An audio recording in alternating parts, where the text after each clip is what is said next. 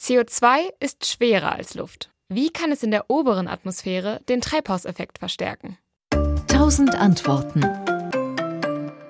Also CO2 ist schwerer als Luft. Luft ist ja ein Gasgemisch. Es besteht zu 99 Prozent aus Sauerstoff und Stickstoff und Kohlendioxid macht wirklich nur einen winzigen Bruchteil aus. Wenn man es physikalisch genau sagen will, dann ist tatsächlich Kohlendioxid dichter, würde also zu Boden sinken. Und zwar, wenn man es in Zahlen ausdrücken will, etwa anderthalb Mal dichter und damit schwerer als die Luft als Gasgemisch. Wenn man sich im Internet umschaut, dann wimmelt es nur so von Internetseiten von sogenannten Klimaskeptikern, die von der Klimalüge reden und genau dieses Argument benutzen. Der ganze Treibhauseffekt sei Blödsinn, weil das CO2 ja aufgrund seiner hohen Dichte zum Boden sinken würde und damit überhaupt nicht in diese Höhe aufsteigen würde.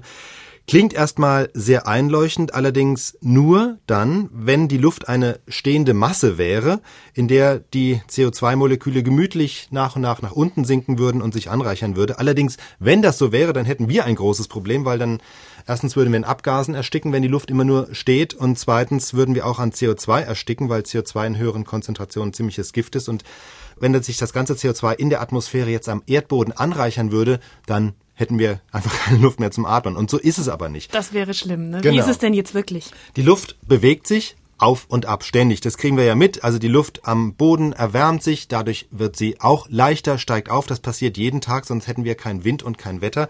Das heißt, die vielen CO2-Moleküle haben überhaupt keine Zeit, sich langsam so gemütlich abzusetzen und am Erdboden anzureichern, weil sie ständig aufgewirbelt werden, in die obere Atmosphäre gelangen.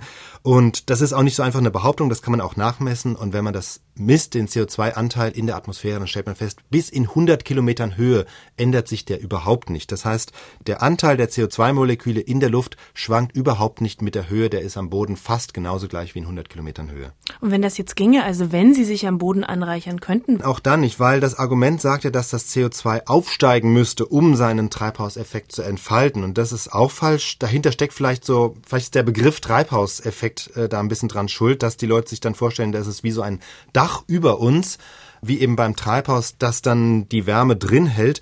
Aber der Treibhauseffekt, der für die Klimaerwärmung verantwortlich ist, der funktioniert anders. Der fängt schon unmittelbar über der Erdoberfläche an, indem einfach Gase wie CO2 und andere Wasserdampf zum Beispiel die Wärmestrahlung von der Erde absorbieren. Und diesen Effekt entfalten sie schon praktisch in den ersten 100 Metern über dem Erdboden. Das heißt, das CO2 müsste gar nicht in die Höhe aufsteigen. Unabhängig davon, wie gesagt, tut es trotzdem und es verteilt sich gleichmäßig in der Atmosphäre. SWR Wissen. 1000 Antworten.